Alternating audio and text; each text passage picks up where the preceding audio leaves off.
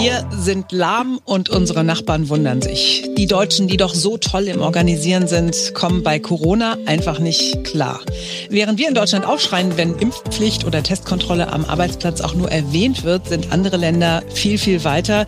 Wir schauen mal, wie es bei den anderen läuft. Ja, aber jetzt ist Bewegung in die Debatte gekommen, auch bei uns in Deutschland. Außerdem, die drei Parteien bei den Koalitionsgesprächen haben es nicht nur mit der Pandemie zu tun.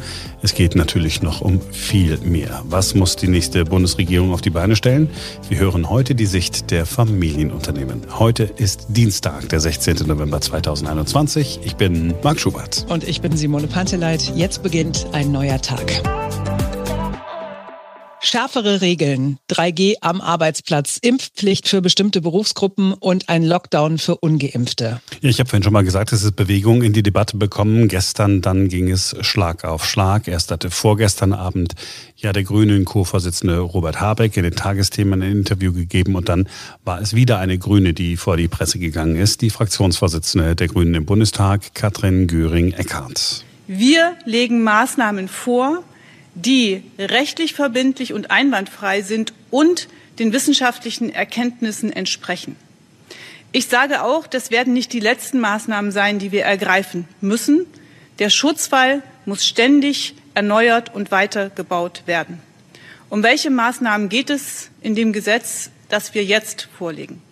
Es geht darum, dass wir selbstverständlich so etwas vorsehen wie Maskenpflicht, Hygienemaßnahmen, Einschränkungen bei Veranstaltungen im öffentlichen Bereich. Zusätzlich sehen wir vor, dass man bei Veranstaltungen auch Einschränkungen machen kann. Und wir sehen vor, dass Kontaktbeschränkungen möglich sind.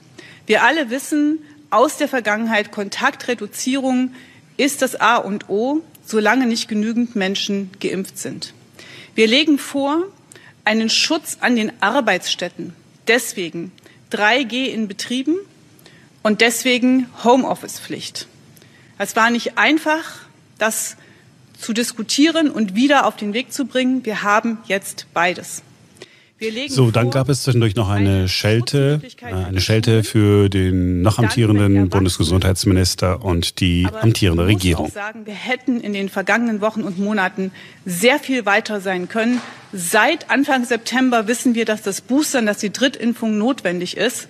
Dafür ist nichts vorbereitet. Jetzt haben wir Schlangen an vielen Impfmöglichkeiten in unserem Land. Und dann kam ein wirklich wichtiger Punkt, nämlich eine Impfpflicht ist angeblich vereinbart worden. Und ich sage auch, wir werden eine Impfpflicht brauchen für Einrichtungen, bei Pflegeheimen, bei Kindertagesstätten etc. Wir werden das auf den Weg bringen. Das wird nicht in diesem Gesetz möglich sein, weil es in einem anderen Gesetzesverfahren geregelt werden muss. Aber wir sehen das vor. Kurz danach waren dann Journalistenfragen zugelassen und Katrin Göring-Eckardt ist gefragt worden. Sind Sie sich einig in Sachen Impfpflicht? Ja, hatte ich gesagt. Ja. Ja, da war es noch Konsens. Da hatten sich die drei Koalitionspartner SPD, FDP und Grüne noch geeinigt. Aber so etwa dreieinhalb Stunden später war das nicht mehr der Fall. Über eine Impfpflicht in Einrichtungen gibt es keine Einigung. Wenn ich da missverstanden worden bin, tut es mir leid. Ich persönlich, das weiß man auch, finde, wir sollten auch darüber weiter sprechen und uns anschauen, wie die Maßnahmen, die wir jetzt getroffen haben, tatsächlich wirken. Kann alles passieren im Eifer des Gefechts. Am Ende ist entscheidend, was hinten rauskommt. Also, es gibt keine Impfpflicht für Pflegeheime und Altenheime und Krankenhäuser. Es gibt allerdings die Pflicht, sich testen zu lassen, bevor man in Bus oder Bahn einsteigt. Das ist ja schon mal ein gravierender Schritt. Die Bundeskanzlerin hat auch sofort reagiert und hat gesagt, das hält sich für eine gute Idee. Es ist ja ein Vorschlag, den sie vor einigen Monaten schon mal gemacht hat. Bisher sind die Regeln bei uns ja ziemlich lasch, wenn wir mal auf andere europäische Länder gucken. Griechenland hat vor kurzem was so richtig verschärft. Die Inzidenzen waren da auch auf über 400, teilweise 500 gestiegen. Die Kurve scheint sich dort im Moment ein bisschen abzuflachen. Dort gilt schon länger allerdings 2G in der Innengastronomie. Jetzt haben die Griechen auch in der Außengastronomie verschärft. Dort gilt 3G. Wer nicht geimpft oder genesen ist, muss einen Test verweisen, bevor er sich draußen überhaupt hinsetzen darf. Kontrolliert wird das alles per App und QR-Code. Die 3G-Regel gilt bei den Griechen auch im Einzelhandel. Auch dort wird an den Türen kontrolliert. In Griechenland gibt es seit September eine Impfpflicht für Gesundheitsberufe. Die geht ziemlich weit. Auch wer nur im Verwaltungsbereich zum Beispiel in einem Krankenhaus arbeitet, muss geimpft sein. Wer sich weigert, wird in Urlaub geschickt. Unbezahlter Urlaub ist das natürlich.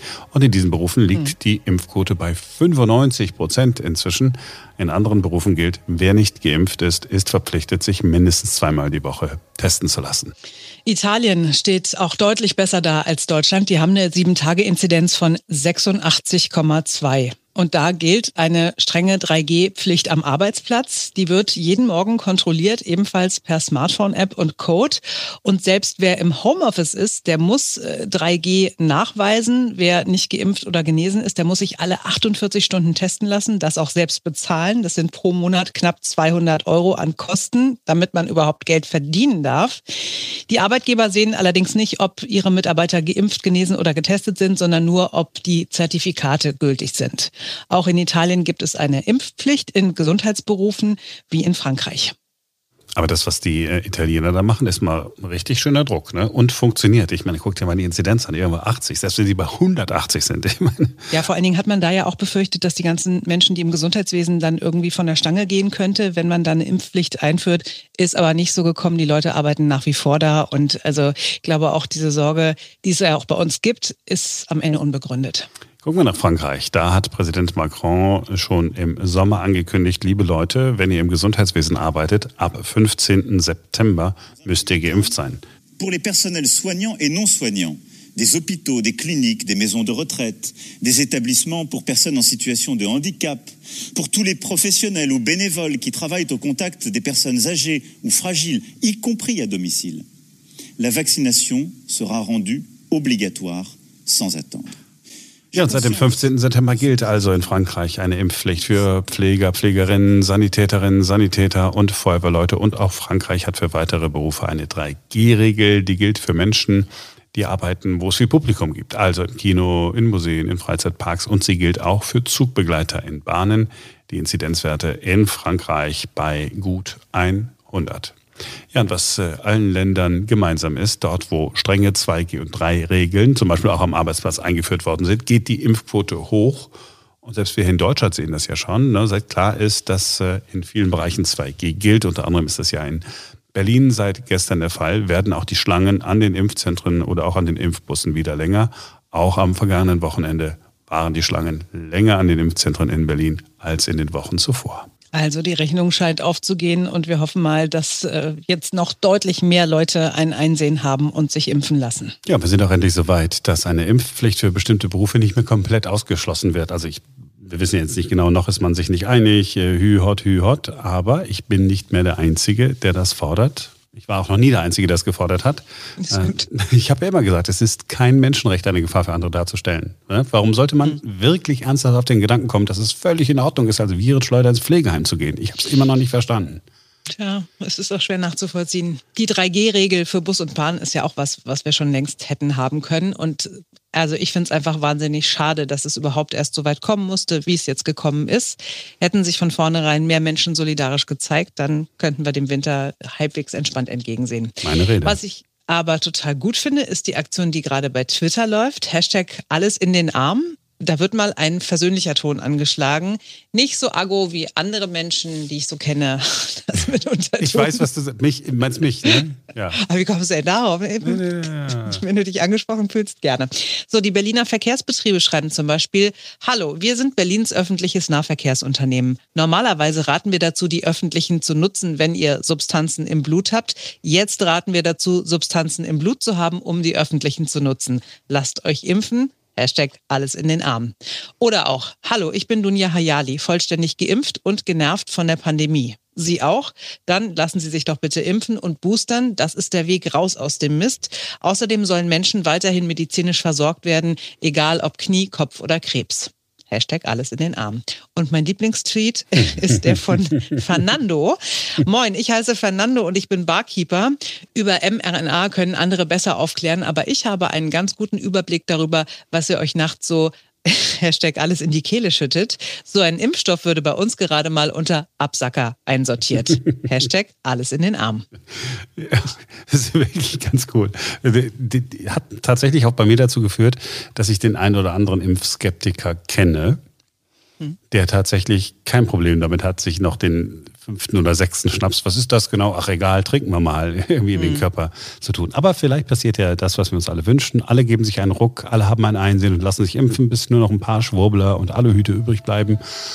Und ich hoffe, das war jetzt ein versöhnlicher Schluss. Sagen wir so, für deine Verhältnisse schon. Ansonsten helfen jetzt nur noch Katzenbilder. wow.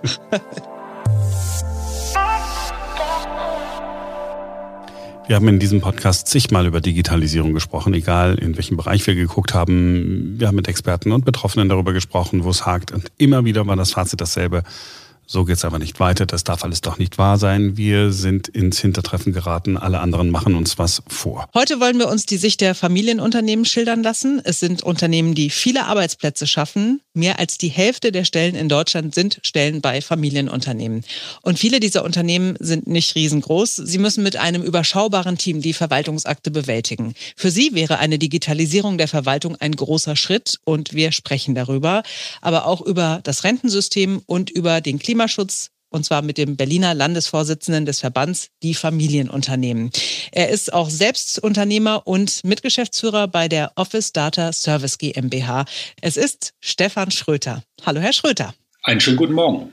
Sie sprechen ja nicht nur für die Familienunternehmer hier in Berlin. Sie haben auch ein Unternehmen. Was machen Sie da mit Ihrem Unternehmen? Mein Unternehmen ist ein, ein Dienstleister im Bereich ähm, Unternehmensdienstleistungen. Wir drucken, Post versenden und scannen. Wir sitzen in Berlin-Friedrichshain, haben 50 Mitarbeitende und ich mache das jetzt schon seit äh, über 26 Jahren mit meinem Geschäftspartner zusammen. Das heißt, ähm, ein Unternehmen beauftragt Sie zum Beispiel, Post zu verschicken oder wenn Post ankommt, die zu digitalisieren, damit man die sozusagen als E-Mail bekommt. Ganz genau. Also wir bekommen von Unternehmen Daten und machen daraus typische Postsendungen, Rechnungen, Mahnungen, aber auch Werbeschreiben auf der einen Seite und auf der anderen Seite, wenn Sie Ihre Post ähm, digital erhalten wollen, das übernehmen wir. Wenn Sie noch irgendwo Akten rumstehen haben, die Lagerfläche äh, belegt, dann äh, scannen und digitalisieren wir das und Sie erhalten die Daten. Genau.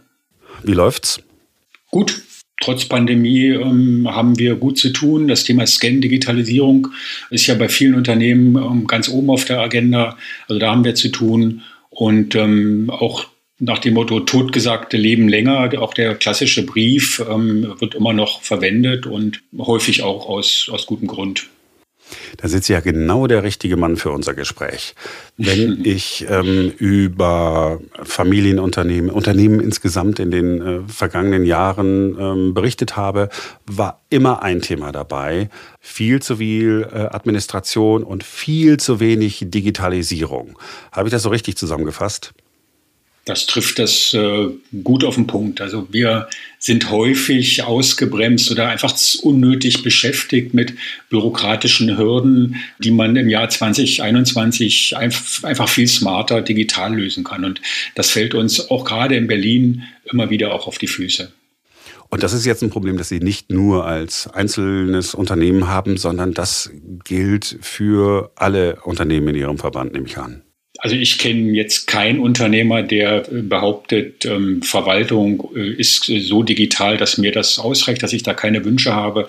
Also da kann man, glaube ich, sagen, dass äh, dort überall auch ein, ein, ein doch deutlicher Nachholbedarf äh, besteht dieses Thema, weil ich gesagt habe, in den vergangenen Jahren, das, das zieht sich ja nun schon durch. Ich will ja gar nicht sagen zehn Jahre, zwölf, 14, 15, 16, 18 Jahre können wir zurückgehen. Stichwort Digitalisierung, ähm, vereinfachte Verwaltungsverfahren stand in jedem Koalitionsvertrag irgendwie drin und trotzdem ist nie was passiert.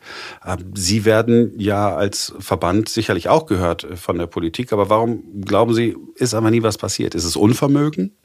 Unvermögen, strukturelles, ja, strukturelles Unvermögen. In den letzten 16 Jahren in der Großen Koalition wurden ja viele Probleme nicht wirklich angepackt. Es gab dort immer so einen, so eine, so einen, so einen Kompromiss, so einen maximalen Kompromiss und ähm, das funktioniert halt im 21. Jahrhundert nicht mehr und ähm, da sind einfach Dinge liegen geblieben und wir befinden uns ja jetzt an so einer an so einem, an so einem Scheideweg. Also jetzt muss es Deutschland gelingen, einfach die Weichen auch nach vorne zu stellen. Und, und das heißt eben Digitalisierung, Entbürokratisierung. Das heißt, wir müssen den Klimawandel jetzt ernsthaft bekämpfen. Wir müssen auch aufs Geld gucken. So viel Geld, wie jetzt ausgegeben wurde in den letzten Jahren, das, das muss ja auch irgendwie äh, reguliert werden. Ja, und wir müssen schlussendlich auch über die, die Sozialsysteme sprechen. Stichwort Rente. Da haben Sie ja sozusagen einmal eine ganz kurze Reise durch das Sondierungspapier gemacht mit uns und genau deswegen ähm, sprechen wir heute miteinander. SPD, Grüne und FDP sind im Moment dabei, ähm, sich auf eine Koalition zu einigen. Sieht ganz gut aus, dass es in die richtige Richtung kommt. So viele Details wissen wir nicht. Wir kennen halt nur das, was im Sondierungspapier steht. Und wie das so ist mit so, solchen Papieren, wenn man das das erste Mal liest, dann, mir ist es so gegangen, sagen Sie vielleicht gleich mal, wie, wie es Ihnen gegangen ist, ich gedacht, ja, ja, ist alles irgendwie richtig, aber dass ich jetzt irgendwie geflasht war und irgendwie was Revolutionäres da hätte entdecken können, ist nicht so gewesen. Ist Ihnen auch so gegangen? Hm, Revolutionäres habe ich jetzt auch nicht gelesen. Ich fand den Ansatz ähm, gut, mit dem Grün und Gelb äh, dort erstmal in die Gespräche gegangen sind, dass man, dass die beiden sich erstmal untereinander verständigt haben und jetzt dann zu dritt mit der SPD reden. Das finde ich gut. Wir, wir lesen da auch schon einige gute Dinge raus. Also, dass man eben wirklich jetzt Digitalisierung, Entbürokratisierung angehen möchte, das ist wichtig. Das äh, Thema Klimawandel ähm, auch Bekenntnis zur Schuldenbremse, all das sind nicht revolutionäre Dinge, aber wenn die dann schlussendlich auch im Koalitionsvertrag stehen, wäre das schon auch ein großer Schritt nach vorn. Ich habe immer so ein bisschen Angst. Ich weiß, dass ich jetzt so negativ äh, wirke. Ich habe immer so ein bisschen Angst, wenn ich ähm, lese, die Digitalisierung wollen wir voranbringen. Dann denke ich, ja, das hat mich deswegen nicht so überzeugt, weil ich das in Koalitionsverträgen in den vergangenen Jahren fast wortgleich auch schon gelesen habe. Glauben Sie, dass mit ähm, den neuen Akteuren, SPD, Grünen und FDP, da tatsächlich ein bisschen Schub reinkommen kann? Ich hoffe es ganz stark. Ich hoffe es ganz stark. Ähm, klar, die Strukturen in den, in den Ländern und im Bund sind da. Mit denen müssen die Regierenden auch arbeiten. Aber ich denke einfach, dass durch diesen Personalwechsel, vielleicht auch durch veränderten Zuschnitt in den Ministerien, dass sich da ähm, tatsächlich auch was bewegt. Ich glaube, dass die handelnden Personen, ähm, dass sie schon auch die Dringlichkeit ähm, verstehen. Was wäre denn aus aus Ihrer Sicht als Unternehmer und als Vertreter der Familienunternehmer und Unternehmerinnen heute äh, als allererstes ganz, ganz wichtig, so konkret wie möglich? Was wir uns äh, wünschen, ist zum Beispiel ein, ein, ein Unternehmenskonto. Also Sie müssen sich vorstellen, als Unternehmer hat man mit einer Vielzahl von öffentlichen Behörden und, und Dienststellen zu tun. Äh, Finanzamt, äh, das Ordnungsamt, äh, diverse lokale Ämter, die Berufsgenossenschaft, die Krankenkassen, die Rentenversicherung. Wenn es gelingt, das alles zentral digital abzubilden, dass man als Unternehmer sozusagen einen, einen, einen Bildschirm hat, wo man diese ganzen ja, auch berechtigten Anforderungen der öffentlichen Hand auch bearbeiten kann. Ja, also das, das wäre zum Beispiel ein, ein Punkt, den, den, den wir uns unter dem Stichwort Entbürokratisierung, Modernisierung ähm, sehr gut vorstellen können. Das ist doch mal ein wirklich konkreter Punkt, denn ich glaube, die meisten von uns machen sich einfach äh, keine Gedanken. Ja, man bekommt irgendwie seinen Gehaltszettel und man weiß schon, ja, äh, die Abteilungen da, äh, die, die, die kümmern sich schon. Ähm, aber für so ein großes Unternehmen, keine Ahnung, irgendeine Aktiengesellschaft, äh, riesengroß, international tätig, dürfte das alles, ist es zwar auch nervig, aber dürfte es alles kein großes Problem sein. Aber als Familienunternehmer, Sie haben gesagt, Sie selber haben 50 Mitarbeiter, Sie haben eben keine 5000 Mitarbeiter, dann macht sich das ja natürlich äh, äh bemerkbar, ne, wenn sowas vereinfacht wird. Absolut. Auch ich muss mit meinem kleinen Team äh, Anfragen des Statistischen Landesamtes ähm, bearbeiten, immer wiederkehrende Fragen und Zahlen melden. All das sind Dinge, die, die ja Aufwand verursachen. Bei den Parteiprogrammen. Ich selber habe schon äh, offen zugegeben, dass ich selber das Parteiprogramm der FDP äh, super gefunden habe. Also da geht's jetzt ging jetzt nicht um, um, um ähm, bürgerliche äh, Rechte, Liberalität im klassischen Sinne, aber ich fand viele Punkte, die die FDP auf der auf den äh, hat sie perfekt auf den auf den Punkt gebracht mit äh, sehr sehr schönen Beispielen. Ist das tatsächlich auch so, dass Sie ähm, nicht meine nicht Sie persönlich, sondern dass Familienunternehmer eher so in, in diese Ecke FDP denken? Ja, das denke ich, kann man äh, auch durchaus sagen. Die FDP als Partei, die ja sage ich mal, unter der Überschrift Freiheit, Eigentum äh, unterwegs ist, dass die natürlich bei den Familienunternehmerinnen und Unternehmern dort auf offene Ohren äh, stößt. Ähm, das ist, glaube ich, ganz, ganz normal. Ähm, wir haben aber auch, sage ich mal, Ansatzpunkte, die wir, die wir mit der Union teilen. Wir haben Ansatzpunkte, die wir mit den, mit den Grünen teilen. Je mehr das dann nach links geht, umso herausfordernder wird es dann, die Schnittmengen zu finden. Aber ja, wir, wir sind, haben auch ähm, sicher mit äh, der, mit der SPD Punkte, die wir, die wir mit, wo wir mitgehen können. Sie haben zwei Punkte äh, vorhin noch angesprochen, äh, würde ich auch gerne mit Ihnen noch durchgehen, wenn Sie erlauben. Stichwort Rentenversicherung. Da spüren wir alle, auch wenn man junge Menschen äh, fragt, sie gehen, glaube ich, zu 60, 70 Prozent nicht davon aus, dass sie nennenswerte Beträge irgendwann noch einmal bekommen. Keiner kann sich vorstellen, dass mit dem bisherigen System es in irgendeiner Form finanzierbar bleibt. Ähm, müssen wir da auf etwas setzen, so wie, wie, in Norwegen zum Beispiel, einen norwegischen Staatsfonds auflegen? Oder was würden Sie sagen, wäre aus Sicht der Familienunternehmerinnen und Unternehmer sinnvoll? Also das Thema Rente ist, ist ja ein ganz, ganz äh, weit gefächertes und dass dort Handlungsbedarf besteht, glaube ich, liegt auf der Hand. Ähm, insofern haben wir überhaupt nicht verstanden, warum Herr Scholz dort in einem der der, der TV-Runden dort behauptet hat, äh, die, die Rente. Jemand, der heute 18 äh, oder 19 ist, der, der hat eine sichere Rente. Das wird so nicht funktionieren. Wir, wir bezahlen heute ja schon pro Jahr über 100 Milliarden Euro aus, dem, aus der Steuerkasse in die Rentenversicherung.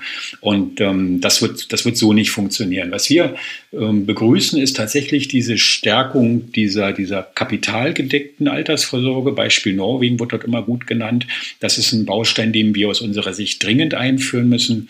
Und ähm, wir müssen auch über das Renteneintrittsalter reden. Wenn die Menschen immer älter werden, dann ist es nur zwangsläufig, dass sie auch immer ein Stückchen länger arbeiten, wenn man das Rentenniveau gleich halten will, beziehungsweise die Beiträge nicht erhöhen will. Renteneintrittsalter gleich halten, Beiträge gleich halten und das Rentenniveau gleich halten, das ist ein Dreisatz, äh, das funktioniert nicht. Aber es ist trotzdem interessant, ne, dass man sich als Politiker einfach äh, hin, hinstellen kann, so wie damals Norbert Blüm gesagt hat, ja, die Rente ist sicher. Und man behauptet es einfach. Und jeder da draußen weiß, ja, ist nicht, aber es reicht wahrscheinlich dann äh, doch, um ein bisschen für Beruhigung zu sorgen, äh, äh, gerade im Wahlkampf. Bei, bei diesem ähm, Stichwort wird ja auch immer genannt, Eintrittsalter. Ja, aber es gibt ja Berufe, äh, da, da können die Menschen äh, nicht so, lange arbeiten. Meine Erwiderung wäre immer, na ja, dann könnte man für diese Berufe ja eine Ausnahme machen. Richtig. Wir sind ja kein Volk von Dachdeckern, also um, und das, das müssen wir einfach anerkennen. Es gibt lebenslanges Lernen, es gibt notwendige Umschulungen und es gibt natürlich äh, die Ausnahmen, also der Dachdecker oder auch in, in, der, in der Pflege. Es gibt ja doch schon einige Berufe, wo ganz, ganz äh, stark körperlich gearbeitet wird. Darum muss man sich kümmern. Aber es kann nicht sein, dass irgendwie äh, der Großteil der Menschen, der im Büro arbeitet, mit 63 ähm, in, in Rente geht, obwohl er zum einen ja händeringend auch gebraucht wird. Ähm, ich merke das bei uns im Unternehmen. Wir werden im nächsten Jahr eine, unsere Buchhalterin wird nächstes Jahr in Rente gehen und mir graust es schon jetzt davor, diese Stelle neu zu besetzen. Ja, also ich glaube, da muss man einfach abweichen von, von, von so einem schematischen Denken. Man muss äh, Ausnahmen schaffen, man muss Weiterbildung schaffen, Umschulungen. Dann kann man da auch den Einstieg in dieses, äh, in dieses höhere Renteneintrittsalter äh, finden. Ja, und vielleicht könnte man es ja auch den Menschen selbst überlassen. Also wenn Ihre äh, Buchhalterin jetzt sagen würde, nee, ich habe aber tatsächlich noch Lust, ich würde weiter gerne für dich arbeiten, gerne meinetwegen bis 75, sage ich jetzt einfach mal so, warum soll sie das nicht einfach dürfen? Ja, natürlich. Also ähm, das muss möglich sein und auch so, dass es auch äh, finanziell attraktiv ist. Ja, also das, das ist der richtige Weg, genau. Mein Schwiegervater arbeitet mit irgendwie 75 noch als, als Dozent in der Lehre und hat Spaß daran. Ja, und äh, das ist halt einfach eine ganz andere moderne Welt.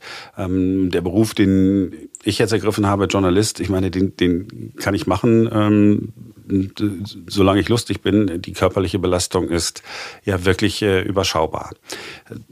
Anderer Punkt, den Sie angesprochen haben, Klimawandel. Da ist es natürlich so, dass auf der einen Seite äh, wir alle sagen, ja, natürlich wir müssen was tun. Die Diskussion geht darum, welcher Weg ist denn der richtige? Ich fand und bin dafür auch äh, kritisiert worden, ich fand eigentlich den FDP-Ansatz irgendwie ganz gut, zu sagen, wir setzen auf den technologischen Fortschritt. Wir machen CO2-Kontingente, die wir immer weiter reduzieren. Stichwort Zertifikatehandel, bis der irgendwann bei Null ist. Und dann gibt es einfach keine CO2-Zertifikate mehr. Alles andere regelt der Markt. Es gibt einige, die darauf reagiert haben. Auch mir erklärt haben gesagt, naja, äh, ja, auf den Markt setzen ist eine Möglichkeit. Allerdings wird es so dauerhaft nicht funktionieren. Wo stehen Sie da als äh, Familienunternehmen? Grundsätzlich setzen wir auf die Kraft des Marktes. Gleichwohl ähm, kann der Markt nicht alles regeln. Er braucht die entsprechenden ähm, Weichenstellungen, die entsprechenden Rahmenbedingungen durch die Politik. Das, das ist, glaube ich, wieder so ein, so, ein, so ein Beispiel, wo es darum gehen muss, dass die Politik jetzt Weichenstellungen vornimmt. Genau wie Sie gesagt haben, ähm, der Emissionshandel ähm, ist dort eine wichtige Stellschraube und, und, und nicht das individuelle Verbot. Ja, also das, das ist so an der einen oder anderen Stelle sind Verbote sicher hilfreich. Frau Baerbock hat es ja irgendwie auch gesagt, Verbote sind Innovationstreiber, aber eben nicht nur. Ja, wir brauchen tatsächlich diese Technologieoffenheit, Vertrauen auf marktwirtschaftliche Mechanismen. Wir machen einen kurzen Ausflug zurück, äh, gehen kurz ins Abgeordnetenhaus und schauen vom Abgeordnetenhaus rüber zum Roten Rathaus. Hier sieht es ja im Moment danach aus, als würde es einen rot-rot-grünen Senat auch in Zukunft geben, obwohl man dann ja wahrscheinlich wieder rot-grün-rot sagen müsste. Auch da bin ich äh, schon mehrfach äh, korrigiert worden. Ähm, hier in der Berliner Landespolitik läuft einiges schief, das schon seit einigen Jahren. Wir haben dysfunktionale Bürgerämter. Ähm, an allen möglichen Ecken und Enden stimmt es nicht. Es gibt Zuständigkeiten Wirrwarr. In dem Koalitionsvertrag, dem letzten, den es gegeben hat, stand drin, man wolle das alles irgendwie beseitigen. Ausrede ist gewesen, hier kam Corona dazwischen, sonst wären wir schon digitalisiert und hätten ähm, alles mal geklärt, wofür ist ein Bezirk zuständig und wofür ist äh, das Land Berlin zuständig, wer macht eigentlich was, wann genau. Glauben Sie, dass ähm, das Regierungsbündnis, das sich da jetzt neu aufstellt, mit Franziska Giffey möglicherweise dann tatsächlich als regierende Bürgermeisterin ähm, eine, eine Chance hat, wirklich etwas zu ändern, diese verkrusteten Strukturen hier in der Stadt aufzulösen? Wir hoffen das inständig, weil die, diese Dysfunktionalität der, der Stadt ist ja wirklich ähm, bezeichnend. Also dieses Wirrwarr, das, das ist für uns Unternehmer echt eine Herausforderung.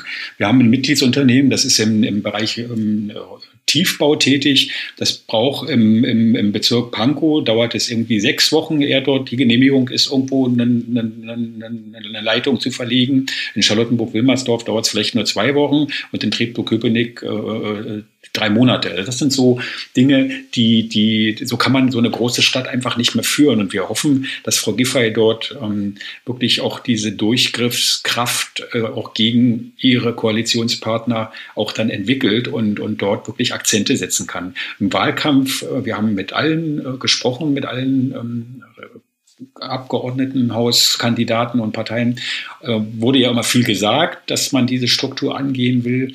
Jetzt muss man einfach gucken, dass das dann tatsächlich auch in den Koalitionsvertrag Einklang, Einfluss findet und dass es dann auch gemacht wird. Ja, ich habe, äh, als wir auch mit den Spitzenkandidatinnen und Spitzenkandidaten gesprochen haben, jeden danach gefragt, gesagt, brauchen wir nicht so eine Mini-Föderalismusreform, eine Verfassungsreform für Berlin, dass wir sagen, okay, das machen einfach nicht mehr die Bezirke oder das machen nur noch die Bezirke? Ich denke, dass, dass ein deutlicher, eine deutliche Veränderung nötig ist. Also so ein jetzt so ein bisschen Kosmetik ähm, betreiben, das wird, glaube ich, nicht reichen. Dazu sind die, sind die Probleme und die Verwerfungen zu groß. Also wir wünschen uns wirklich einen, einen großen Schritt und der äh, erfordert nach Rechtslage wohl auch eine Verfassungsänderung, dass eben die, die, die, die Aufgaben und die Macht der Bezirke, ich will gar nicht sagen beschnitten, aber zumindest anders bestimmt wird. Also ich denke, dass man so eine, so eine fast vier Millionen Einwohnerstadt einfach auch ein Stück weit zentraler äh, regieren muss. Sie gucken ja wahrscheinlich auch äh, neidisch äh, ins Ausland, wo Dinge nicht überall besser funktionieren, aber man guckt natürlich immer dahin, wo es die guten Beispiele gibt. Ähm, Dänemark haben wir als Beispiel mal immer wieder gehabt. Alles ist irgendwie digital möglich und fast alles geht innerhalb von, von zwei, drei Wochen über die Bühne, egal ob es ein Antrag ist. Und in, ich weiß gar nicht mehr, in welchem Land es gibt es auch die, ähm, die Idee zu sagen, etwas gilt als genehmigt, wenn nicht innerhalb von vier Wochen die Verwaltung äh, gesagt hat, nee, können wir nicht genehmigen. Also dass man nicht mehr auf die Genehmigung warten muss, sondern die Genehmigung spätestens nach vier Wochen da ist, es sei denn, es gibt zwingende Gründe, die dagegen sprechen. Dass solche äh, einfachen und klaren Ideen wären doch auch super für uns, oder? Das auf jeden Fall. Also das, äh, so, so solche Regeln gibt's oder gab es in Berlin, glaube ich, im Bereich Bau schon mal. Ähm, sowas kann natürlich dann ein Amt auch leicht aushebeln, indem es dann irgendein Dokument nachfordert und dann läuft die Frist von vorne. Also, aber vom Grundsatz her ist das die richtige äh, Richtung, genau wie wir es auch auf der Bundesebene fordern mit dieser mit diesem Spruch: ähm, Wenn ein neues Gesetz kommt, müssen wir zwei alte abschaffen oder zumindest ähm, eindampfen. Also wirklich ein Abbau von Regelungen. Das ist, glaube ich, ein ganz, ganz wichtiger Schritt. Abschließend frage ich ganz emotional, es geht nicht darum, richtig oder falsch zu liegen. Glauben Sie, da passiert was? Und glauben Sie, wenn wir in zwei, drei Jahren miteinander sprechen würden, dass Sie sagen, wow, hat sich wirklich was getan?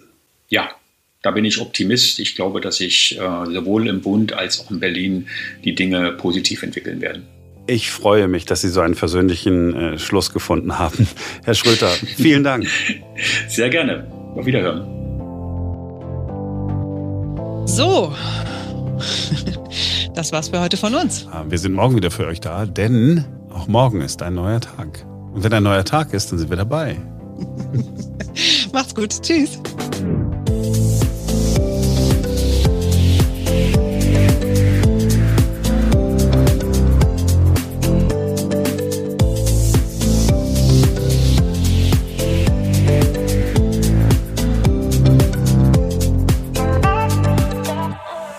Krankenpfleger und die Kranken Krankenpflegerinnen, die verlassen dann plötzlich die Station, weil sie sich nicht impfen lassen wollen und gehen, gehen zurück ins Ausland, wo sie hergekommen sind irgendwann mal. Wir haben dann keine Krankenpfleger mehr. Ja, ich habe lieber gar keinen Krankenpfleger als einen, der die ganzen Leute mit äh, Corona infiziert. Ja? Hm. Äh. Sorry, ja. Ich, okay. Ich, okay, ich muss, ich, das darf ich nicht machen. Einfach nett bleiben. Wir beruhigen uns wieder und wir sind uns sicher, dass wir die nächsten Tage, Wochen und wahrscheinlich auch Monate noch weiter über dieses Thema reden werden. Leider.